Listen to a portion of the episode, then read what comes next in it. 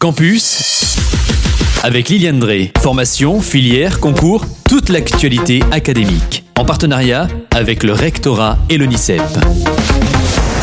Bienvenue dans Campus, bonjour Liliane. Bonjour Kylian, bonjour à vous tous. Aujourd'hui, nous allons dans cette rubrique parler de l'extension des aides à l'achat d'un vélo jusqu'en 2027. Allez, c'est une bonne nouvelle. Des mesures de financement visent à encourager les changements de comportement vers la mobilité propre.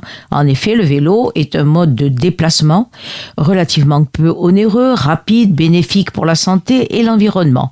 Alors, on va rappeler ensemble ce qu'est le bonus écologique, la prime à la conversion, en fait, quelles évolutions? Alors, quelles sont les évolutions, Liliane? Et commençons par l'extension du bonus écologique. Ce fameux bonus écologique. Alors, l'ensemble des aides concerne désormais les vélos neufs ou d'occasion, vendu par un professionnel et identifié. Donc deux cas possibles. Le bonus écologique pour un vélo à assistance électrique, la VAE, est maintenu à 400 euros maximum par vélo. Il est accordé sous condition de revenu pour l'achat d'un vélo à assistance électrique neuf ou d'occasion.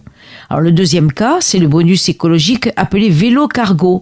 Il s'élève dorénavant à 2000 euros maximum sous condition de ressources pour l'achat d'un vélo cargo. Alors un vélo cargo, je ne savais même pas ce que c'était. C'est un vélo qui est aménagé avec une remorque électrique pour vélo pour permettre le transport de personnes ou de marchandises à l'arrière ou à l'avant du conducteur ou pour répondre aux besoins d'une personne qui serait en situation de handicap. C'est ce qu'on appelle donc le fameux vélo cargo. Alors pour les personnes morales, il est de 1000 euros. À présent, les évolutions pour la prime à la conversion. La prime à la conversion est maintenue à 3000 euros maximum.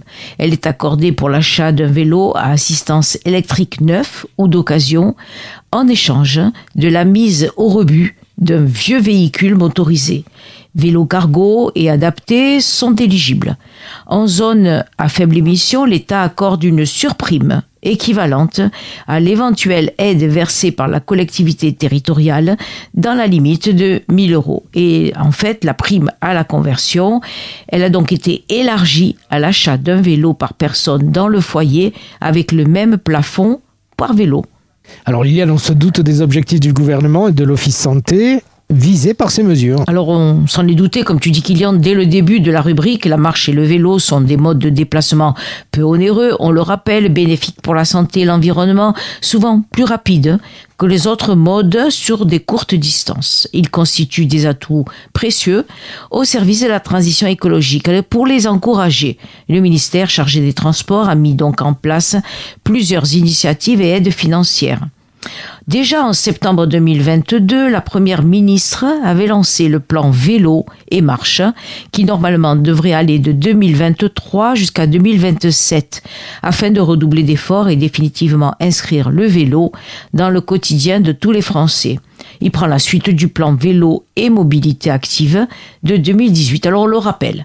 Le plan vélo et marche qui va de 2023 à 2027 poursuit trois ambitions principales rendre le vélo accessible à tous, dès le plus jeune âge et tout au long de la vie, faire du vélo et de la marche une alternative attractive à la voiture, la voiture individuelle surtout pour les déplacements de proximité, et combinée au transport collectif pour les déplacements de plus longue distance.